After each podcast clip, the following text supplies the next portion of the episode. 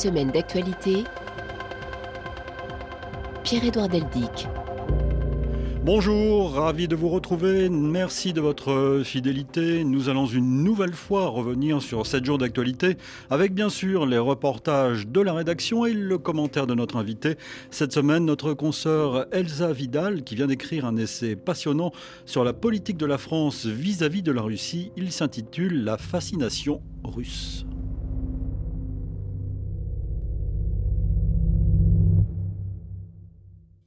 Mais tout de suite, euh, ce constat, plutôt rare, exceptionnel même, celui d'un secrétaire général de l'ONU qui, dans le contexte géopolitique tendu du moment, constate sans phare la faillite de son organisation à Genève mardi, Géry Bilanche.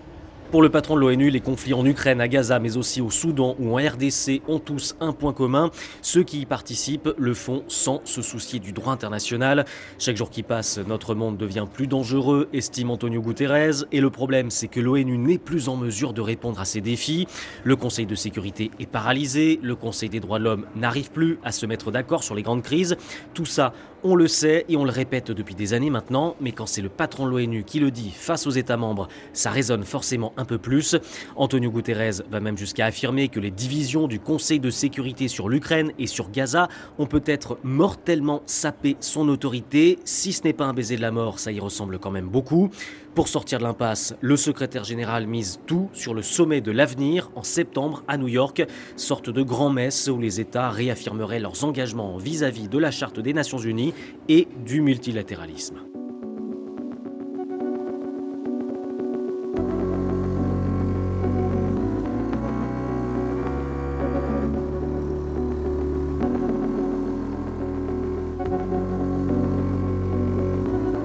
Une semaine d'actualité.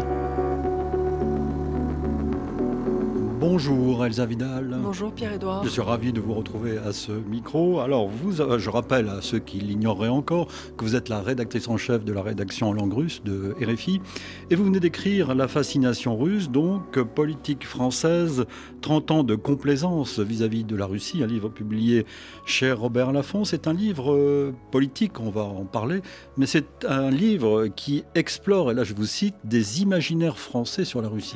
Oui, exactement. J'ai voulu aller à la rencontre de ce qui fait la matière de nos représentations en France. Quand nous parlons de Russie et quand nous parlons de nos relations avec ce pays, cet État et cette culture, parce qu'il me semblait que je me heurtais très régulièrement à des conceptions dont je ne comprenais pas l'origine, et c'est pour ça que je suis allée à... J'ai fait la marche jusqu'aux sources ou à la source de nos représentations de la Russie en France, et pour essayer de comprendre ce fossé entre ces, ces images, ces constructions, et l'expérience que j'avais de la Russie, euh, d'une part sur place, mais aussi par mes études.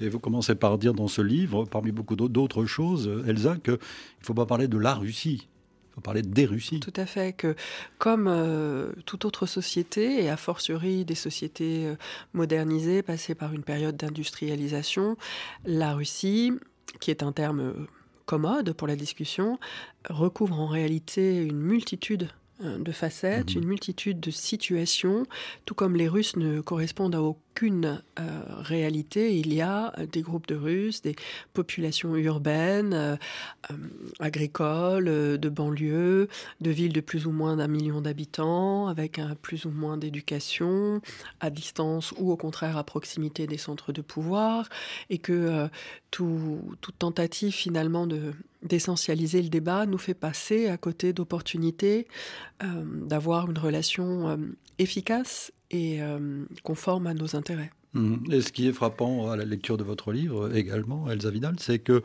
De Gaulle est encore très présent dans l'imaginaire politique euh, dès qu'il s'agit de la Russie. Oui, en fait, quand euh, j'ai fait ce tour d'horizon de ce qui structure notre vision de la Russie, je me suis rendu compte que euh, je remontais non pas finalement à la fin de l'URSS, mais au sortir de la Seconde Guerre mondiale, là où naissent un anti-américanisme très fort et qui a la vie dure, et aussi une fascination pour la figure du, du général de Gaulle, fascination très sélective. C'est ça, chacun, chacun récupérant en quelque sorte de Gaulle. Ah ouais, chacun récupérant en quelque sorte les mannes ou se partageant les mannes du général de Gaulle, et, et la personne évoquée n'a que peu à voir avec euh, l'homme politique complexe et contradictoire dans ses politiques. qui, ça s'explique aussi par sa longévité justement en politique, mais on, fait des généralisations sur Charles de Gaulle et sans vraiment, je pense, quand on parle de Russie, comprendre que s'il a utilisé la relation euh, qu'il a voulu présenter comme spéciale et affinitaire entre la France et la Russie, alors qu'il s'agissait de l'URSS, hein, mais, il faisait ce choix de manière très délibérée pour faire euh, référence à une, justement une Russie éternelle et chrétienne, ce, ce que moi je ne, je ne, valide pas du tout. Euh, on a oublié que ce faisant, il a été un allié extrêmement loyal de l'Alliance atlantique qui n'est jamais sorti de l'OTAN et qu'il a euh, toujours répondu présent dans les moments des pires crises, allant même jusqu'à répondre à l'ambassadeur soviétique, euh, il me semble qu'il s'appelait Litvinov en 63, euh, qui se permettait de railler l'efficacité de la dissuasion nucléaire française, que dans, qu'il fallait que cet ambassadeur soit prêt à mourir avec nous. Donc nous mourrons ensemble, monsieur l'ambassadeur, en cas d'escalade nucléaire. Donc c'est pas du tout la manière dont aujourd'hui l'ombre du général de Gaulle est conviée dans le débat à propos de la Russie, puisque c'est d'ordinaire, plutôt pour nous rappeler à quel point la Russie est un allié essentiel pour la préservation de la souveraineté française face à l'emprise au baiser de la mort des États-Unis, qui est effectivement une des images d'épinal récurrentes de l'imaginaire français. Elsa, nous allons commencer notre voyage dans l'actualité et partir directement euh, en Russie, euh, justement, pour évoquer les obsèques d'Alexei Navalny hier euh, vendredi. des milliers de, personnes y ont assisté, on vous en parle dans nos journaux. Écoutez tout de suite ce témoignage d'un Russe qui, a, qui avait voulu être là, donc à ces obsèques, témoignage qui date d'hier, témoignage avant la cérémonie à proprement parler. Je suis venu rendre hommage à Alexei Navalny. C'était un homme qui voulait que la Russie soit un pays heureux, libre, pacifique et ouvert. Et il a donné sa vie pour cela. Il est dans mon cœur, je n'ai pas pu m'empêcher de venir. Cela me va droit au cœur de voir ici que tant de gens aimaient cet homme, le soutenaient et sont venus honorer sa mémoire comme moi. Il y a des gens libres dans mon pays qui n'ont pas peur de venir, mais ce n'est pas facile, je n'avais personne pour venir aujourd'hui avec moi. Il y a tellement de policiers que cela montre que les autorités s'inquiètent. J'espère que tout se passera bien aujourd'hui. Rendez-vous euh, effectivement dans nos journaux et écoutons ce que disait euh, sa veuve Yulia Navalnaya mercredi cette fois devant les députés européens. Si vous voulez vraiment battre Poutine, vous devez vous réveiller. Vous ne pouvez pas atteindre Poutine par de nouvelles résolutions ou de nouvelles sanctions comme les précédentes fois. Vous n'avez pas affaire à un politicien, mais à un monstre sanguinaire. Poutine est le chef d'une organisation criminelle. Vous devez et nous devons tous combattre ce gang criminel. Et l'audace politique ici, c'est d'appliquer les méthodes de lutte contre le crime organisé et non pas celles d'une simple opposition politique. Pas des notes diplomatiques, mais des enquêtes sur les machinations financières. Pas de déclarations alarmistes mais une recherche des associés mafieux dans vos pays, des avocats et des financiers discrets qui aident Poutine et ses amis à cacher de l'argent. Alors on va commencer avec, les obsèques à proprement parler. Elsa Vidal, il y avait quand même des milliers de, personnes. Oui, il y avait hum, probablement au moins 2000 personnes on aura des chiffres plus consolidés un peu plus tard. Il y avait à un moment plus de 2 km de queue pour euh, accéder à, l'église qui accueillait la dépouille d'Alexei Navalny euh, dans, l'arrondissement du sud-est de Moscou de Marino où il vivait. Et c'est quand même, euh, je pense, un signe très important qu'il existe des Russes qui bravent leur peur dans un contexte répressif vraiment largement accru. Euh, en 2015, quand il y avait eu euh, la mobilisation pour les obsèques de Boris Nemtsov, un autre euh, opposant assassiné, la foule avait été beaucoup plus considérable, mais encore une fois, les lois qui encadraient les possibilités de manifester étaient malheureusement bien moins nombreuses. Aujourd'hui, on risque beaucoup plus à s'exposer en soutien à un homme qui avait condamné la guerre en Ukraine, entre autres, euh, entre autres péchés du hmm. point de vue du pouvoir. Euh, Elsa, euh, que penser des propos de Yulia Navalnaya mercredi qui dit qu'il faut traiter Poutine non pas comme un homme politique mais comme un mafieux Je pense qu'elle elle est porteuse quand même d'un message très intéressant pour nous puisqu'elle rappelle que la pratique du pouvoir en Russie est avant tout sensible au véritable rapport de force et réside assez peu dans le déclaratif. Elle a tout à voir au contraire avec ce qui peut affaiblir durablement un homme politique. Il s'agit d'argent et il s'agit de capacité à contrôler euh, certains pans euh, de la société russe. Ça passe effectivement par les avoirs russes à l'étranger. C'est aussi la question qui se discute à l'heure actuelle dans les chancelleries. Va-t-on ou ne va-t-on pas saisir les avoirs russes euh, bloqués à l'étranger pour soutenir l'effort de guerre ukrainien? Elle pointe aussi quelque chose de très important, c'est-à-dire des alliés et des associés du régime russe qui en sont en réalité les soutiens et qui sont installés dans nos sociétés, souvent avec des passeports euh, non russes ou mhm. parfois avec des visas de longue durée. Ah, ce qui est frappant, c'est la détermination de, cette femme, de, la veuve donc de, Navalny, dont on dit qu'elle pourrait prendre euh, un petit peu la, succession dans cet engagement euh, en faveur Tout à fait, de la oui, elle a pris, euh, en tout cas, elle s'est présentée comme déterminée à le faire, et ce ne serait pas véritablement une première au sens où celle qui représente à l'heure actuelle le Bélarus, le régime bélarus véritablement élu, Svetlana Tsikhanovskaya, mhm. est en fait l'épouse d'un candidat euh, bélarus qui n'a pas pu concourir et qui est détenu. Et c'est elle désormais qui euh, représente le, je dirais, le Bélarus libre et qui a euh, la légitimité du pouvoir. Donc, Yulia Navalnaya ne prétend pas diriger la Russie en lieu et place de Vladimir Poutine, mais elle va reprendre le flambeau et elle pourra sans doute s'associer, en tout cas on peut l'espérer, à deux autres opposants qui, eux, sont toujours vivants. Vladimir Karamurza, condamné à 25 ans de prison euh, l'année dernière, et euh, Ilya Yashin, condamné à 8 ans et demi de prison en Russie, qui sont aussi deux figures d'importance qui, comme euh, Alexei Navalny, n'ont pas voulu quitter la Russie alors qu'ils en avaient la possibilité.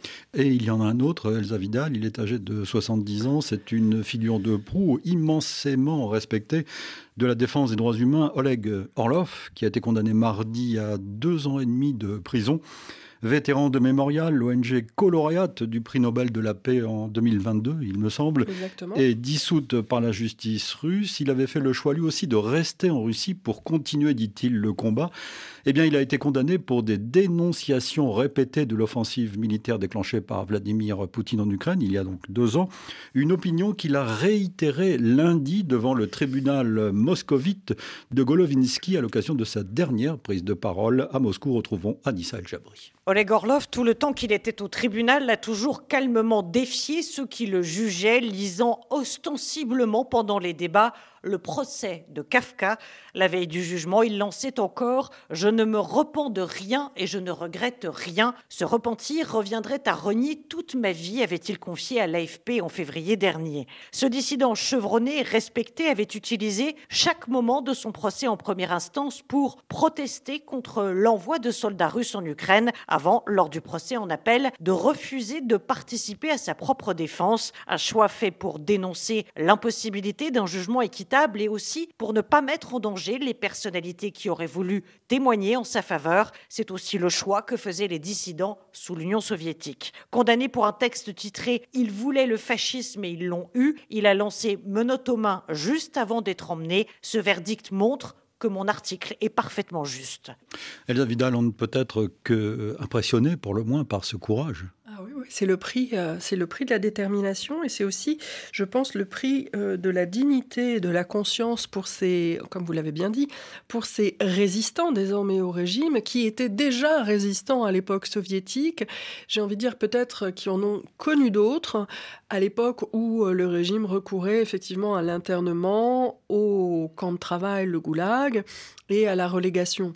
Il y a pour ces hommes et ces femmes, une question de principe, et ils sont prêts à aller effectivement en prison pour leurs opinions, tout comme Alexei Navalny, ils considèrent que leur exemple peut être édifiant et qu'il n'y a finalement euh, pas d'autre chemin possible pour un homme ou une femme qui se respecte et qui a commencé ce travail.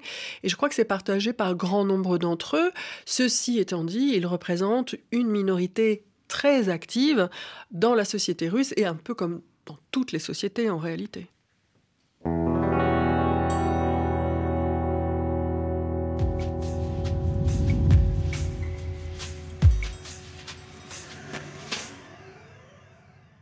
Elsa Vidal, Emmanuel Macron a donc appelé les alliés de l'Ukraine réunis à Paris cette semaine à un sursaut pour assurer la défaite de la Russie, annonçant de nouvelles mesures pour fournir plus d'armes à Kiev et refusant d'exclure l'option d'un envoi de troupes occidentales à l'avenir.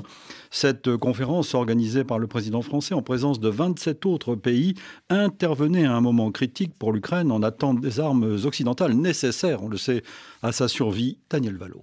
Il n'y a pas de consensus aujourd'hui pour envoyer de manière officielle des troupes au sol, mais en dynamique, rien ne doit être exclu. Jamais depuis le début de la guerre, il y a deux ans, la question de l'envoi de troupes en Ukraine n'avait été abordée de manière aussi directe par le président français. Emmanuel Macron ne dit pas soutenir cette hypothèse, mais il ne l'exclut pas et de rappeler à quel point la mobilisation des pays européens avait évolué au cours des deux dernières années. Beaucoup autour de cette table disaient nous allons proposer des sacs de couchage et des casques. Et aujourd'hui disent qu'il faut faire plus vite et plus fort pour avoir des missiles et des tanks. Donc tout est possible, si c'est utile, pour atteindre notre objectif. L'un des objectifs affichés par le président français était de montrer à la Russie que les alliés européens de l'Ukraine restent entièrement mobilisés, une détermination saluée par le président finlandais Sauli Niinisto. D'une certaine façon, nous avons retrouvé l'esprit qui prévalait il y a deux ans, lorsque nous nous sommes surpris nous-mêmes par l'ampleur de notre aide à l'Ukraine. Aujourd'hui, contre la Russie, nous n'avons pas peur, mais nous restons en éveil. Un réveil nécessaire face à la Russie, a martelé à l'issue de la conférence Emmanuel Macron. La défaite de la Russie est indispensable, a conclu le président français, à la sécurité et à la stabilité en Europe. Réaction de Vladimir Poutine. Jeudi, il a averti les Occidentaux contre une menace réelle, dit-il, de guerre nucléaire en cas d'escalade du conflit en Ukraine. Dans son discours à la nation, une grande messe annuelle à l'occasion de laquelle il a défini les priorités de, la Russie. Elsa, ce qu'il faut noter, c'est que les propos d'Emmanuel Macron ont été absolument euh, rejetés par euh, la plupart des pays de l'OTAN et par les États-Unis. Effectivement, la, prise de parole d'Emmanuel Macron s'est accompagnée de commentaires. Elle a surpris d'ailleurs cette, prise de parole. Oui, elle a surpris par sa, je pense, par sa clarté, par sa hum, par sa capacité à faire rupture avec ce qui avait été dit par la France jusque-là. Et elle a amené un positionnement de nombreux partenaires de la France, dont certains ont clairement dit que cette option pour eux n'était pas sur la table. Ça ne veut pas dire que la France est contrainte par ces positions-là. Ça veut dire que chacun peut effectivement contribuer à hauteur et en cohérence avec sa propre ligne. En revanche, du point de vue de la dissuasion, et du message porté vis-à-vis de la Russie, je pense qu'on commence enfin à trouver un ton qui est susceptible d'être entendu à Moscou autrement que comme une autorisation à continuer euh, le projet d'invasion. Et il est évident que pour les Allemands, par exemple, pour Olaf Scholz ou pour les Américains, euh, ceci euh, n'est pas une option pour le moment ni facile ni envisagée, Olaf Scholz a bien expliqué pourquoi dans le cas des Taurus. Les Américains, on le sait, sont plutôt dans un moment euh, où ils envisagent de se retirer ou de diminuer significativement leur soutien à l'Ukraine. C'est donc, je pense, de manière assez responsable que la France s'est positionnée pour engager, peut-être en appuyant fort sur l'accélérateur, une réflexion sur comment l'Europe peut se substituer aux Américains dans une aide significative à l'Ukraine et peut-être aussi dans un effort euh, de soutien à la production d'armement plus important, plus efficace euh, hmm. à, Kiev, parce que c'est finalement notre soutien qui a fait défaut en dépit de nos promesses. S'il n'y a pas euh, de succès, s'il n'y a pas eu de succès dans euh, la contre-offensive ukrainienne, c'est aussi, et d'abord, j'ai envie de dire, parce que nos livraisons d'armes et de munitions n'ont pas été au rendez-vous. Emmanuel Macron est au cœur de votre livre, La fascination russe, et vous notez l'évolution de la politique d'Emmanuel Macron les coups de téléphone à Vladimir Poutine au début, euh, la grande réunion euh, sur la longue table au, Kremlin, le ne pas humilier la Russie. Aujourd'hui, il y a une évolution notable. Oui, oui, on a parcouru. C'est-à-dire que dans son positionnement, en tout cas à travers ses déclarations publiques, le président actuel a parcouru euh, à peu près tout le spectre possible des, de la vision de la politique étrangère euh, de la France vis-à-vis de la Russie. Il est parti vraiment de, de l'héritage euh, collectif par défaut, une vision euh, tout à fait chiracienne, mais qui, encore une fois, qui est aussi celle de Mitterrand au sortir de la, de la guerre froide. Et puis, il connaît une accélération et il vient rejoindre un questionnement contemporain, peut-être un peu libéré de l'héritage de Yalta, où finalement l'existence de zones d'influence, notamment pour la Russie, mais, mais pour la France et pour les États-Unis aussi, ne va plus de soi et où peut-être notre loyauté ou notre intérêt stratégique ne serait pas à privilégier la Russie, mais peut-être ceux qui sont véritablement ses voisins, euh, c'est-à-dire les pays d'Europe centrale et orientale et les pays issus de l'URSS qui ont rejoint depuis l'UE et l'OTAN.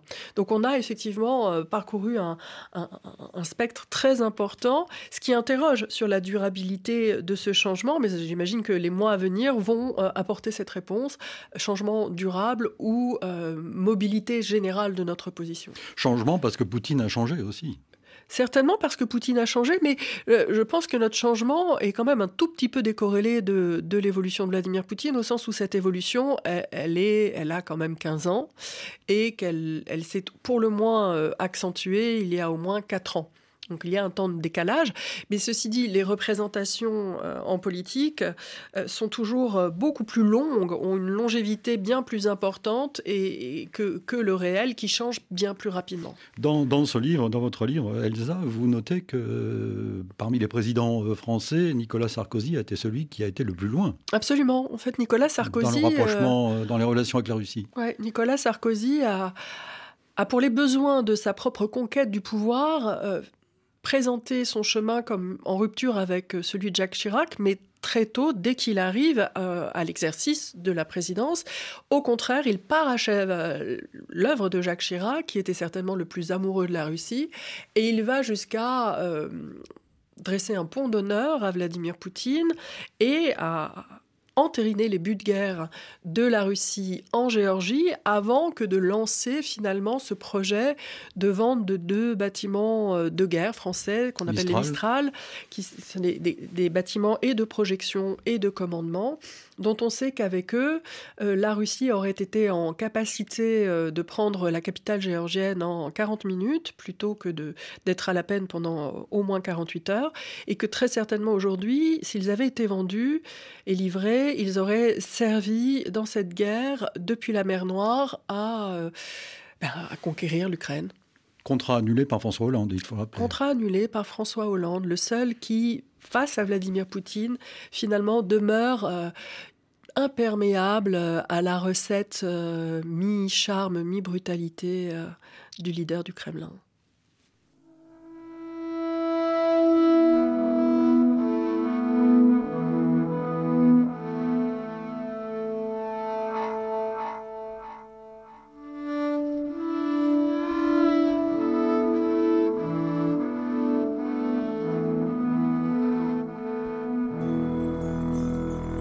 Une semaine d'actualité.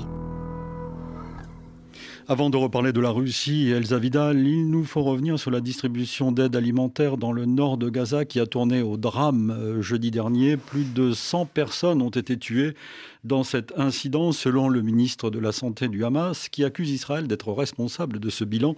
L'armée israélienne reconnaît avoir ouvert le feu sur la foule, mais affirme que les personnes tuées l'ont été dans une bousculade. Depuis plusieurs semaines, l'ONU et les ONG internationales alertent sur le chaos ambiant à cause du risque de famine qui menace la bande de Gaza, où la guerre aurait déjà fait plus de 30 000 victimes. Témoignage dans le nord de Gaza recueilli depuis Jérusalem par Sami Bouralifa. Des dizaines de corps étendus, des traînées de sang. À Gaza, l'incident est baptisé le massacre de la farine. Dans la nuit de mercredi à jeudi, des milliers de personnes dévorées par la faim se dirigent vers un point de rassemblement dans le nord de la bande de Gaza. C'est à cet endroit qu'arrivent d'Israël des camions chargés d'aide alimentaire. L'armée israélienne est également sur place, affirme Mohamed, un habitant du nord de Gaza. Je vous répète ce que m'ont raconté des témoins oculaires. À l'aube, il y a eu une importante bousculade près d'une position de l'armée israélienne. Ensuite, plusieurs salves de tirs sont parties d'un char israélien en direction de la foule. Il y a eu plein de morts et des blessés. L'armée israélienne reconnaît avoir ouvert le feu car ses soldats se sont sentis menacés. Mais pour l'armée, il y a deux événements distincts. La bousculade durant laquelle des personnes sont mortes piétinées, puis la fusillade. Mais pour l'armée, ce ne sont pas les tirs qui ont entraîné le bilan macabre. Pour l'ONG israélienne B'Tselem, qui défend les Palestiniens, si les habitants de Gaza meurent de faim, c'est à cause de la crise humanitaire qu'Israël a intentionnellement créée. Et je vous rappelle aussi que les bureaux de vote ont ouvert hier en Iran pour les législatives, dont le principal enjeu est le taux de participation, car les conservateurs au pouvoir sont assurés de conserver une large majorité. Outre le Parlement, les 61 millions d'électeurs étaient appelés à renouveler l'Assemblée des experts chargés de désigner le guide suprême, la plus haute autorité de la République islamique. C'est à suivre dans nos journaux. Elsa Vidal, revenons en Europe et parlons de l'OTAN. Le Parlement hongrois a donc ratifié l'adhésion de la Suède à l'organisation, Suède qui a d'ores et déjà repensé ses plans de défense pour les adapter aux besoins de l'OTAN. Exemple à Österstund, une petite ville du centre du pays destinée à devenir un hub militaire pour les alliés. Reportage Carlotta Morteo. Du nord au sud, de l'ouest à l'est, tous les trains mènent à Östersund, carrefour ferroviaire et routier d'autant plus important que de l'autre côté des montagnes enneigées se trouve Trondheim, en Norvège. Le port libre de glace de Trondheim est une porte d'entrée dans la zone nordique pour l'OTAN. Eric Essen est coordinateur militaire pour la ville, un poste récemment créé. C'est là que se trouvent d'énormes entrepôts de l'OTAN, les marines américains et le QG de l'aviation norvégienne. Le défi, moderniser rapidement les infrastructures pour permettre le transport de tanks et de centaines de milliers de soldats vers l'Arctique, la Finlande, voire les pays baltes. Que se passera-t-il si la Russie gagne en Ukraine que fera-t-elle après Attaquera-t-elle l'Ouest Niklas Dawson est le maire d'Ostersund. Il y a cinq ans, personne n'aurait cru que la Suède pourrait se faire aspirer dans une guerre. Maintenant, c'est devenu une possibilité. Ça peut arriver. Donc, il faut qu'on utilise le temps qu'il nous reste pour reconstruire une défense crédible pour le pays et en tant que membre de l'OTAN. La Suède ne craint pas une attaque directe, mais que Moscou teste un jour la solidité de l'alliance dans son voisinage. Elle se prépare donc à devenir un maillon logistique central de la défense du front nord reste de l'OTAN.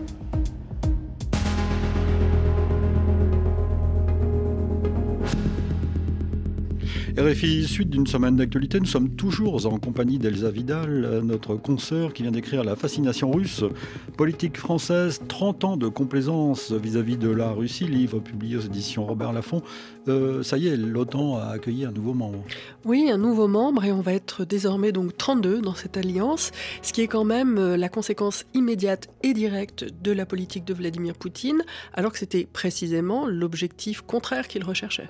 Hmm. Parce que la Suède était loin, euh, il y a quelques deux ans, euh, d'imaginer qu'elle rentrerait dans l'OTAN aussi vite. La Suède, comme la Finlande, n'avait pas du tout, pour le moment, enfin il y a deux ans de cela, n'avait pas du tout comme plan d'entrer dans l'Alliance Atlantique et avait euh, de longue date gardé une forme de neutralité.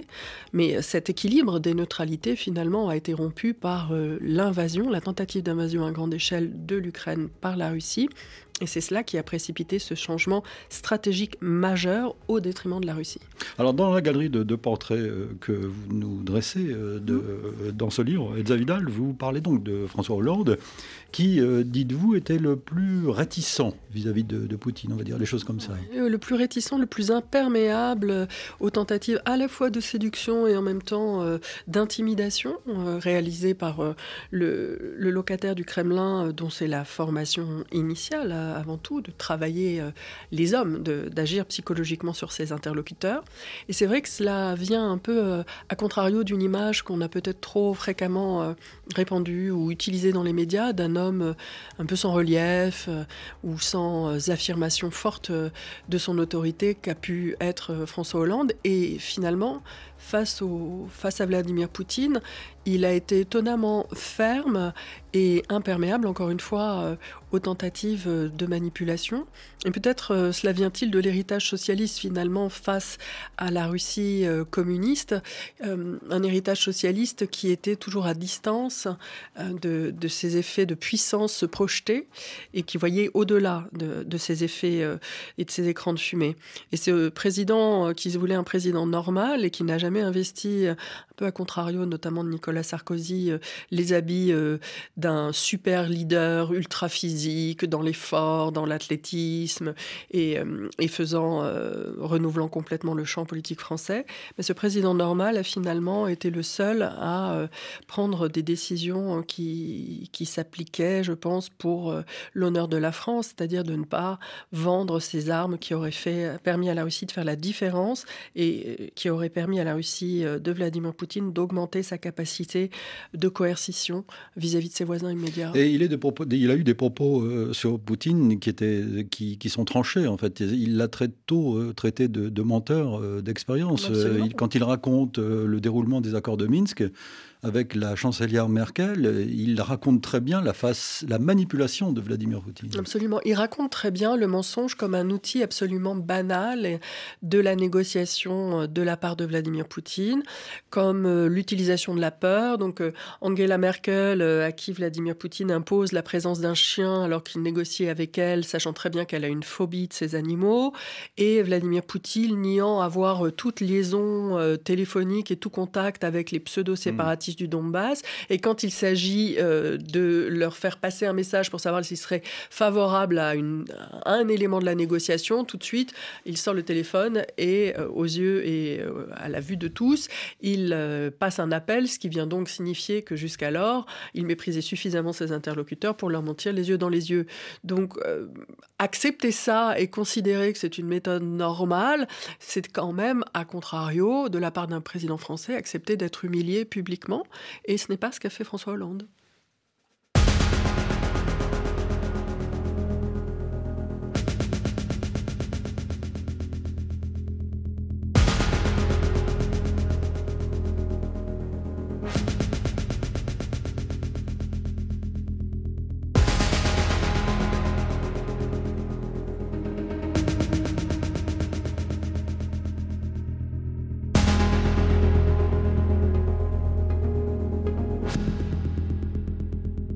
Semaine d'actualité. Et partons pour la France, euh, Elsa Vidal. Après l'Assemblée nationale en janvier, c'est donc le Sénat qui a validé l'inscription de l'IVG, l'interruption volontaire de grossesse, dans la Constitution. Un texte défendu par la majorité présidentielle, soutenu par la gauche, mais rejeté par une partie de la droite et des centristes qui avaient déposé plusieurs amendements. Le vote était annoncé comme indécis. Résultat, 267 voix pour et 50 contre. C'est donc à une large majorité que le texte a finalement été adopté. Baptiste Coulon. C'est sous les applaudissements de militantes féministes que Mélanie Vogel se présente face à la presse. La sénatrice écologiste pionnière du combat pour l'inscription de l'IVG dans la Constitution savoure l'instant. Ce vote, il est d'abord et avant tout la victoire des féministes en France, la victoire des femmes. C'est la manifestation du fait que même quand on n'est pas majoritaire dans une chambre et qu'on est majoritaire dans l'opinion, ben on peut gagner. Une partie de la droite et des centristes opposés au texte avait déposé deux amendements finalement rejetés et à l'issue du vote côté républicain, on ne s'éternise pas devant les Pourtant, si le texte est adopté à une large majorité, c'est aussi parce qu'à droite, certains sénateurs ont changé de position, un choix salué par la sénatrice socialiste Marie-Pierre de la Gontrie. Eux aussi, je pense que ce qui se passe dans les pays étrangers, compris en Europe, les inquiète. Donc tout à coup, euh, beaucoup se sont dit, euh, en France, aujourd'hui, personne n'attaque l'IVG, mais demain. Des larmes de joie pour certaines militantes de la Fondation des femmes présentes lors des débats. Florian Volt en est membre. C'était euh, difficile de ne pas laisser exploser sa joie dans les tribunes quand on voit la vitesse à laquelle euh, ce droit peut reculer. On ne peut que se satisfaire de cette protection euh, supplémentaire apportée à ce droit qui est vraiment un droit fondamental. Il reste une ultime étape, le vote du Congrès. Ce devrait être une formalité. Emmanuel Macron le convoquera le 4 mars prochain. Lundi, donc, le 60e Salon international de l'agriculture se tient en ce moment à Paris. La plus grande ferme de France, comme on dit, a ouvert ses portes le week-end dernier dans un contexte de tension dont nous vous avons parlé. Au cœur des revendications, les revenus, parfois trop peu rémunérateurs, c'est le moins que l'on puisse dire, et trop imprévisibles. Autre aléa pour les agriculteurs, le temps qu'il fait et le changement climatique a aussi un impact sur les cultures. Illustration dans la Drôme avec ce reportage de Pauline Glaise. Sous le ciel gris de février, les abricotiers de Francis Cévé se parent de fleurs blanc rosées avec une semaine d'avance par rapport à l'an dernier. Les arbres, ils ont bien eu leurs heures de froid, parce qu'on est à plus de 1000 heures de froid. Le problème, c'est qu'on a de la douceur depuis trois semaines, donc au mois de février. Un problème potentiel, car des fleurs plus précoces, c'est plus de risque de perdre une partie de la récolte. On a encore un mois et demi euh, de risque d'avoir du gel. Quoi. Et ça, c'est ce qui va sûrement arriver, parce que vu qu'on a eu une période de douceur, ça va être tendu. Après, on va essayer de mettre protégé un minimum. L'arboriculteur désigne une balafre sur le tronc d'un abricotier. Ça, c'était la grêle de 2019. La grêle, un risque qui s'est accru. Je suis installé depuis 96, je n'ai jamais eu de grêle jusqu'à 2018. Le problème, c'est que maintenant, on a de fortes températures élevées au mois de juin. On a l'accumulation d'humidité dans le ciel qui provoque de la grêle. Moi, en 2023, je me suis pris six fois de la grêle. Quatre années de suite. Alors le verger de Francis CV est depuis l'an dernier parsemé de grands poteaux. Les poteaux, c'est pour mettre les filets. Donc c'est des filets qui font comme un parapluie qui protègent entièrement euh, le dessus de l'arbre. Un investissement de 30 000 euros par hectare, allégé par des aides régionales et départementales. Dîner d'État à l'Elysée mardi soir, forum économique mercredi, remise de décoration. C'est l'accueil réservé euh, par la France cette semaine à l'émir du Qatar, Tamim Al Thani. L'émir a signé mardi, au premier jour de sa visite d'État en France, donc un accord portant sur des engagements d'investissement qatari à hauteur de 10 milliards d'euros dans l'économie française à l'horizon 2030.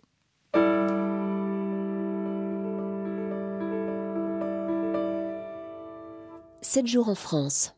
Suite de ce numéro d'une semaine d'actualité en compagnie de notre consoeur et amie Elsa Vidal, euh, parlons donc, reparlons de cette fascination russe, pour reprendre le titre de votre livre. Pourquoi, au fond, ce penchant? Je vous pose la question, euh, il faut lire le livre pour avoir la réponse, mais parce que vous traitez cette question qui est fondamentale, où il est question à la fois de nostalgie, euh, en quelque sorte, d'une grandeur passée et donc et d'obsession anti-américaine. Oui, je crois qu'il y a un fameux cocktail là que vous avez bien résumé, merci. Non, non, c'est vous qui l'avez écrit dans le livre. Mais dedans, dans ce livre, ce que j'ai ce que j'ai pu découvrir en discutant avec mes interlocuteurs, qui qui sont ceux qui ont amené cette matière, c'est qu'il y a effectivement une nostalgie pour une grandeur perdue une admiration pour la capacité de la Russie à restaurer au moins par deux fois son empire, tandis que la France a dû laisser partir le sien, là aussi par deux fois, puisque l'empire colonial français s'est dissous une première fois au XVIIIe siècle et puis une deuxième fois au XXe siècle. La Russie, elle, a su restaurer le sien après la Révolution de 17. C'est les, donc c'est l'URSS qui a mhm. euh, remis la main et repris le contrôle sur euh, les anciens territoires de l'empire. C'est réimposé à ces peuples qui s'en était émancipé. Et puis, à la fin de l'Union soviétique, la Russie a entrepris une politique de reconquête de son influence, parfois physiquement, parfois par des traités, et puis par la guerre surtout. Euh, cinq guerres que nous avons euh, essayé d'arrêter en pensant qu'à chaque fois, les concessions territoriales euh, suffiraient à stopper cet élan. Il y a donc la grandeur perdue, l'affinité et la, la nostalgie de l'Empire, et puis, il y a euh, l'anti-américanisme. Et alors, en en discutant avec mes interlocuteurs, aux racines de cet anti-américanisme, j'ai euh, retrouvé, il me semble, à la fois le ressentiment d'avoir été sauvé euh, à plusieurs reprises par les États-Unis, que parfois nous voyons un peu comme une colonie qui a bien réussi, et c'est un peu gênant euh, pour notre statut. Et puis, il y a quand même des éléments historiques assez objectifs au fait que être l'allié des États-Unis, qui est une hyperpuissance, si on veut parler comme Hubert Védrine, mmh. c'est objectivement parfois très difficile. C'est-à-dire que même si les États-Unis ne sont plus à un moment où ils veulent, où ils veulent nous imposer un gouvernement d'occupation où euh, ils doutent euh, de euh, leur soutien à Charles de Gaulle. Ça, c'était le cas au sortir de la Seconde Guerre mondiale. Aujourd'hui, ils nous, parfois, torpillent dans des contrats d'armement, ont d'autres vues et nous imposent peut-être leurs vues. Mais du point de vue de la sécurité, ils ne posent plus du tout de danger en termes de sécurité stratégique, souveraineté économique. Euh, nous sommes euh, des alliés, mais pas alignés. En fait, nous n'avons pas besoin de nous désaligner des États-Unis. En revanche, euh, il, il, y a pour certains courants politiques français, parfois souverainistes, très souvent souverainiste, ou parfois simplement euh, réactionnaire, la volonté de lutter d'abord contre les États-Unis et de voir la Russie comme un moyen. Ce que je déplore parce que la Russie n'est jamais considérée pour elle-même et la relation que la France construit avec Moscou n'est pas fondée d'une part sur l'intérêt national de la France aujourd'hui, ni même sur la Russie réelle d'aujourd'hui.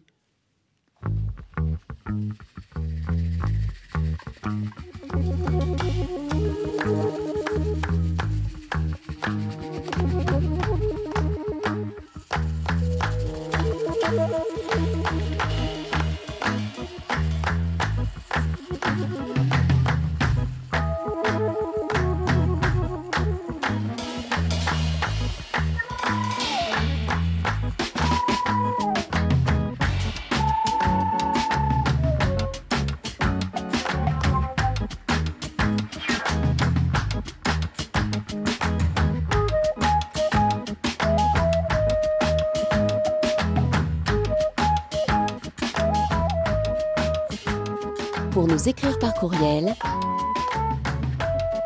semaine.actu.rfi.fr. Notre adresse électronique donc, merci pour vos messages et pour votre euh, fidélité. D'abord un salut à deux jeunes confrères de Dakar, Arona et Biguet.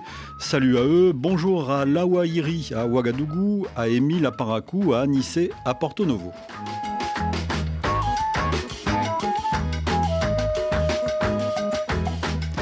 Je salue également Guillaume à Goma, Salifou à Niamey, Kao Abdoul à Lomé, enfin mes salutations à Didier à Kinshasa et à Tossi à Yaoundé.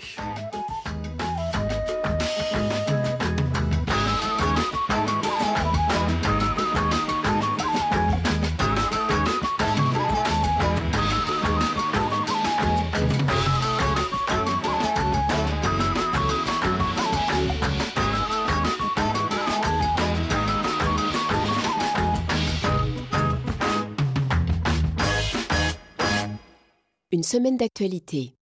Et partons au Sénégal avant de revenir en Russie en quelque sorte avec vous Elsa. Au Sénégal, où les participants au dialogue ont finalement trouvé un consensus, ils ont proposé la date du 2 juin pour le scrutin présidentiel, initialement prévu, on le sait, le 25 février.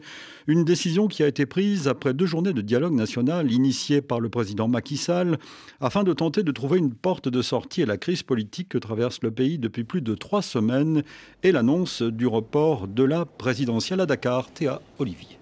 Après plus de six heures de discussion à huis clos, les participants sont sortis avec une proposition aller voter le 2 juin pour choisir le prochain président de la République. Une date après le ramadan et le carême, mais avant la saison des pluies. Si la liste actuelle des 19 candidats validés par le Conseil constitutionnel est conservée, Nafissatou Diouf, membre de la coalition majoritaire Benobok Yakar, explique que son élargissement a été proposé. Il faudrait quand même que sur certaines candidatures euh, dites spoliées, que ces candidatures soient revues du point de vue euh, des dossiers, du point de vue aussi euh, des critères qui ont concouru justement à ce qu'on les ait écartés. Une ouverture de la liste qui pourrait bénéficier à Karim Ouad, candidat du Parti démocratique sénégalais qui avait été recalé.